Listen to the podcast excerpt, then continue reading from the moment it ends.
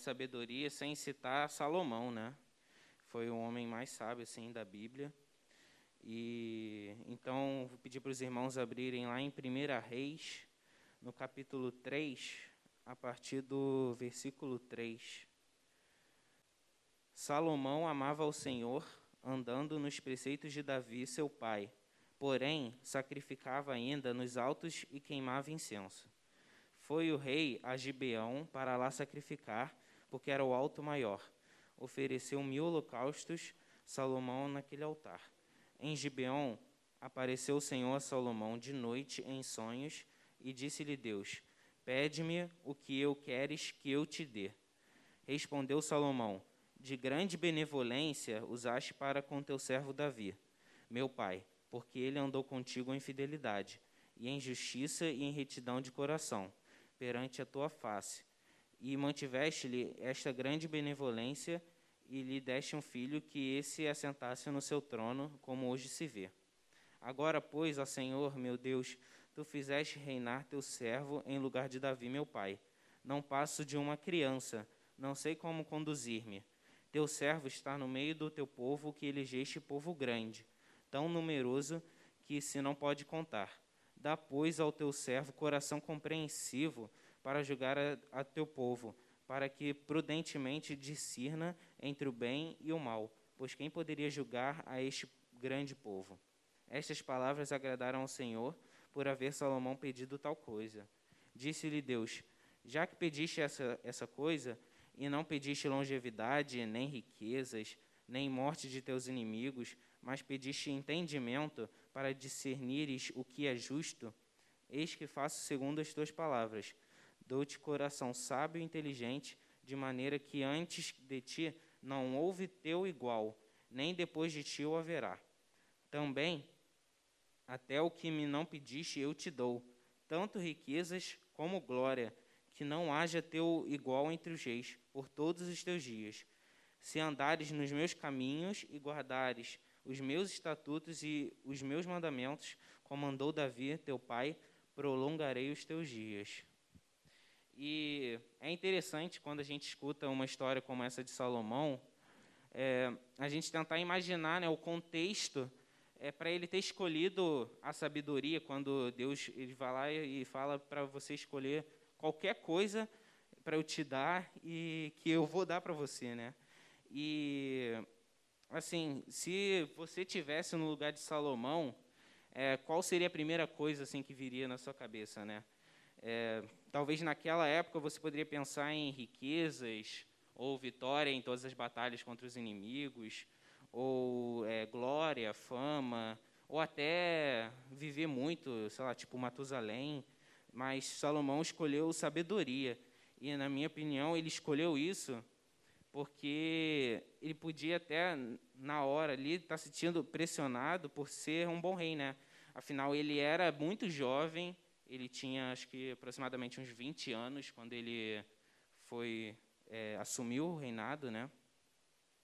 E só que aí, por ele ser jovem, ele não tinha muita experiência, é, podia não ser muito qualificado.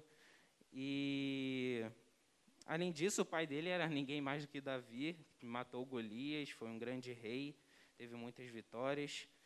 E mais uma outra coisa que ele pode ter influenciado ele ter escolhido a sabedoria quando, quando Deus perguntou para ele diretamente o que ele quiser, é, foi a criação mesmo dele, né? Porque os pais deles devem, com certeza, ter ensinado ele a andar no caminho certo, a amar Deus e seguir o caminho mesmo de Deus.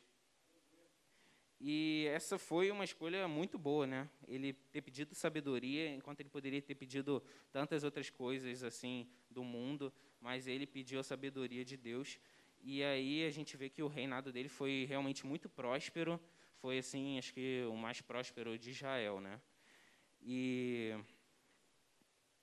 lá em 1 Reis ainda, no capítulo 4, é, no versículo 29,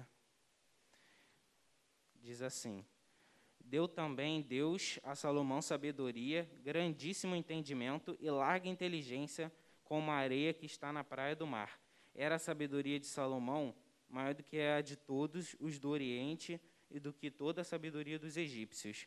era mais sábio do que todos os homens, mais sábio do que Etã, Egeraíta, e do que Emã, Calcou e Darda, filhos de Maol. E correu a sua fama por todas as nações em redor. Compôs três mil provérbios, e foram seus cânticos mil e cinco. Discorreu sobre todas as plantas, desde o cedro que, desde o cedro que está no Líbano até o isopo que brota do muro. Também falou dos animais e das aves, dos répteis e dos peixes. De todos os povos vinha gente a ouvir a sabedoria de Salomão, e também enviados de todos os reis da terra que tinham ouvido a sua sabedoria. Então, esses versículos deixam bem claro né, que Salomão era um homem de amplo conhecimento, de muita inteligência e sabia sobre diversos tópicos, né? Mas a sabedoria de Deus não é somente conhecimento, não é somente ter inteligência, né? A sabedoria de Deus é a capacidade para fazer boas escolhas, é, distinguir o que é bom, o que é ruim. Ser sábio não é apenas ter conhecimento, significa saber aplicar esse conhecimento para, tornar, para tomar as decisões certas. O sábio consegue compreender o que é correto e justo e escolhe fazer o que é melhor e segundo a vontade de Deus. E Salomão demonstra essa qualidade em histórias como a gente tem lá em 1 Reis, ainda, no capítulo 3, é, a partir do versículo 16, que diz assim: Então vieram duas prostitutas ao rei e se puseram perante ele. Disse-lhe uma das mulheres: Ah, senhor meu, eu e esta mulher moramos na mesma casa onde dei à luz um filho. No terceiro dia depois do meu parto, também esta mulher teve um filho. Estávamos juntas, nenhuma outra pessoa se achava conosco na casa, somente nós ambas estávamos ali. De noite morreu o filho desta mulher, porquanto se deitara sobre ele. Levantou-se à meia-noite, enquanto dormia tua serva, tirou-me a meu filho do meu lado e o deitou nos meus e, no, e deitou nos seus braços, e a seu filho morto deitou-o nos meus. Levantando-me de madrugada para dar de mamar a meu filho, eis que estava morto, mas reparando nele pela manhã, eis que não era o filho que eu dera à luz. Então disse a outra mulher: Não, mas o vivo é o meu filho, o teu é o morto. Porém, esta disse: Não, o morto é o teu filho, o meu é o vivo. Assim falaram perante o rei. Então disse o rei: Esta diz: Eis que vive é este que vive é meu filho, e teu filho é o morto. E esta outra diz: Não, o morto é o teu filho, e o filho é o vivo, e o meu filho é o vivo. Disse mais o rei: Trazei-me uma espada. Trouxeram uma espada diante do rei, e disse o rei: Divide em duas partes o menino vivo, e dai metade a uma e metade a outra. Então a mulher cujo filho era o vivo, falou ao rei, porque o amor materno se aguçou por seu filho. E disse: Ah, senhor meu, dai-me o filho, dai-lhe o menino vivo, e por modo nenhum mateis. Porém a outra dizia: Nem meu, nem teu, seja dividido. Então respondeu o rei: Dai a primeira o menino vivo, não o mateis, porque esta é sua mãe. Todo Israel ouviu a sentença que o rei havia proferido, e todos tiveram profundo respeito ao rei, porque viram que havia nele a sabedoria de Deus para fazer a justiça.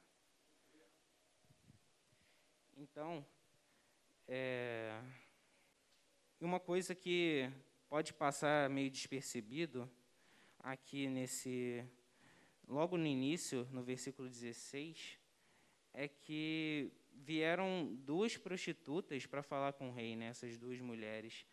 E mesmo as mulheres sendo prostitutas, é, o Salomão não se recusa a julgar a, a causa delas, né? E acho que se ele tivesse recusado, não tivesse ah, deixado de lado por, só por olhar a causa, né, a profissão da, daquelas mulheres, que não era uma profissão é, com, tipo, vista com bons olhos, né? É, talvez o resultado não fosse o mesmo, talvez a pessoa que julgasse não tivesse a mesma sabedoria, né? E acho que isso que mostra um zelo de Salomão pela justiça, né? E vamos abrir agora em Provérbios. Provérbios, capítulo 2. Acho que a grande maioria do livro de Provérbios foi escrito justamente por Salomão, né? Provérbios capítulo 2, versículo 1. Filho meu, se aceitares as minhas palavras e esconderes contigo os meus mandamentos, para fraseres atenta sabedoria ao teu ouvido e para inclinares o coração ao entendimento, e se clamares por inteligência e por entendimento alçares a voz, se buscares a sabedoria como a prata e como tesouros escondidos a procurares, então entenderás o temor do Senhor e acharás o conhecimento de Deus. Porque o Senhor dá a sabedoria e da sua boca vem a inteligência e o entendimento. Ele reserva a verdadeira sabedoria para os retos, é escudo para os que caminham na sinceridade. Guarda as veredas do juízo e conserva o caminho dos seus santos. Então entenderás justiça, juízo e equidade e todas as boas veredas. Porquanto a sabedoria entrará no teu coração e o conhecimento será agradável à tua alma. Salomão, ele se apropriou das leis de Deus e tratou como se fosse sua, demonstrando isso pela fé, pela obediência e também pelo ensino. A sabedoria dessas palavras está disponível a todos antes de tudo, compreendem, compreendam um rico valor esconderes contigo, né, da sabedoria, quando ele diz isso. A verdadeira sabedoria começa quando seu valor é colocado acima de qualquer coisa. Quando a gente reconhece o verdadeiro valor, né? A sabedoria é como se fosse um tesouro mesmo, maior do que qualquer riqueza. E nos versículos 4 e 5 fica bem claro que nós temos que assim buscar a sabedoria como um tesouro que ela é e assim nós aprenderemos a temer a Deus. E o temer a Deus é uma chave para é a chave né para alcançar a sabedoria. Como a gente vê lá em Salmos 111 no versículo 10 que diz o temor do Senhor é o princípio da sabedoria revelam prudência todos os que praticam. O seu louvor permanece para sempre. Então, o temor do Senhor é o princípio da sabedoria. E também em Provérbios 1:7 também fala parecido.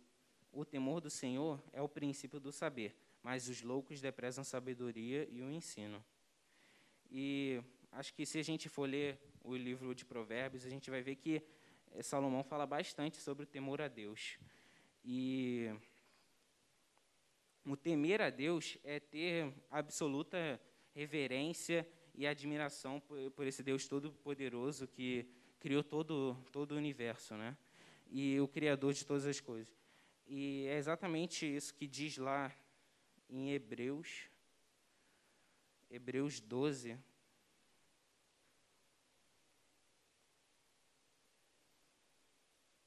em Hebreus 12, no versículo 28 e 29.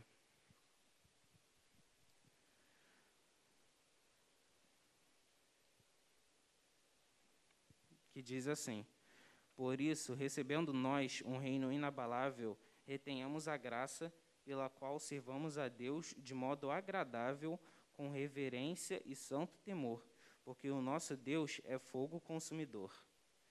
Então, esse versículo fala bem claro que nós temos que servir a Deus é, de modo agradável, com reverência e com temor mesmo. Então, nós podemos ter a sabedoria que Deus quer que nós tenhamos, basta primeiramente valorizá-la devidamente, como se fosse um tesouro mesmo para a nossa vida é, temer a Deus e pedir a Ele, né? Porque Deus não, não precisa falar em sonho contigo, igual Ele falou com Salomão, para você chegar e pedir sabedoria a Ele, né?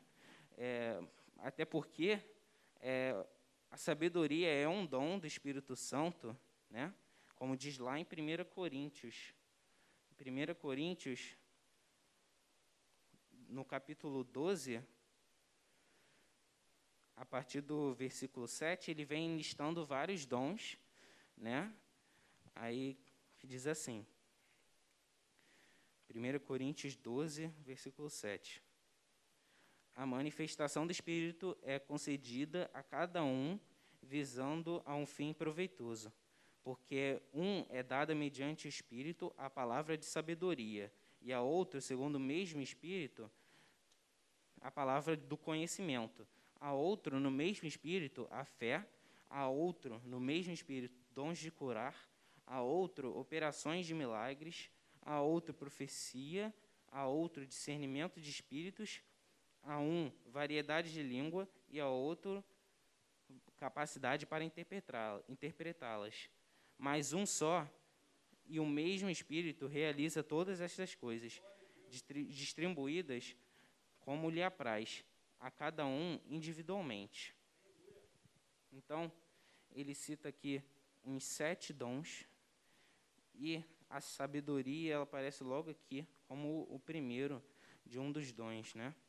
E assim, a gente pode pedir mesmo, não precisa ah, receber um sinal, não precisa Deus falar contigo assim diretamente, porque Ele quer mesmo que a gente busque no nosso dia a dia mesmo, é, ouvindo a palavra, orando e é, então nós podemos pedir e buscar a sabedoria de Deus que nos ensina a viver da melhor maneira a sabedoria de Deus nos ensina a viver da melhor maneira, melhorando o nosso caráter. Lá em Tiago, capítulo 3,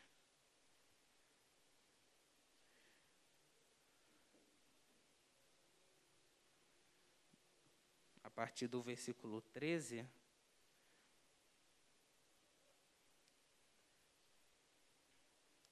diz assim: quem entre vós é sábio e inteligente? Mostrem mansidão de sabedoria, mediante condigno proceder às suas obras. Se, pelo contrário, tendes em vosso coração inveja, amargurada e sentimento faccioso, nem vos glorieis disso, nem mentais contra a verdade, esta não é sabedoria que desce lá do alto. Antes é a terrena, animal e demoníaca pois onde há inveja e sentimento faccioso, aí há confusão e toda espécie de coisas ruins. A sabedoria, porém, lá do alto, é primeiramente pura, depois pacífica, indulgente, tratável, plena de misericórdia e de bons frutos, imparcial e sem fingimento. Ora, é em paz que se semeia o fruto da justiça para os que promovem a paz. E essa sabedoria que vem lá do alto, a sabedoria de Deus, ela é tudo que o mundo não é. Você pode ver aqui, e todas essas características é tudo que o mundo não é hoje em dia, né? E essas características são justamente o nosso diferencial. São justamente o diferencial do cristão é essas características de pura, pacífica, é, amável e se você for perceber, essas características são exatamente o que Jesus é. O que Jesus foi aqui na terra e ainda é. Né? Jesus era puro, pacífico, amável, compreensível, cheio de misericórdia, com bons frutos, dava bons frutos, era imparcial e sincero. E no final, cara, a busca pela sabedoria é, durante o nosso processo de santificação ela sempre vai nos remeter a Jesus, né? Porque ele é o nosso modelo e que nós possamos ser cópias fiéis a ele, né? Amém? É, queria terminar com uma oração mesmo e amém. Oremos. Senhor, meu Deus e meu Pai, Senhor, muito obrigado por esse dia, Senhor. Muito obrigado por essa oportunidade de estarmos aqui de estarmos aqui reunidos em Teu nome, Senhor, para Te adorar e glorificar o Teu nome, Senhor, meu Deus. Eu venho te pedir, Senhor, que o Senhor possa nos capacitar, Senhor, nos dando sabedoria mesmo, Senhor, meu Deus, no nosso dia a dia, Senhor, seja no nosso trabalho, nas escolas, Senhor, Senhor, meu Deus, que o Senhor possa ser conosco e que o Senhor possa andar no nosso lado, Senhor, meu Deus, que a gente possa ser sábio, Senhor, por onde a gente for, Senhor, que a gente possa pregar a Tua palavra, Senhor, meu Deus. E que a gente possa se manter retos no Teu caminho, Senhor, meu Deus. Abençoe, Senhor, todos os jovens, Senhor, meu Deus. E que o Senhor dê sabedoria a nós jovens, Senhor, porque nós precisamos muito, Senhor, para tomar as decisões corretas, Senhor, nessa fase que tem tantas decisões, assim, uma fase muito decisiva é, para nós jovens, Senhor, porque são muitas decisões e a gente é muito novo, assim como Salomão era quando começou o seu reinado, Senhor, meu Deus. Senhor, que o Senhor possa nos capacitar, Senhor, que o Senhor possa ser conosco e andar do nosso lado, Senhor, meu Deus. Em nome de Jesus, amém.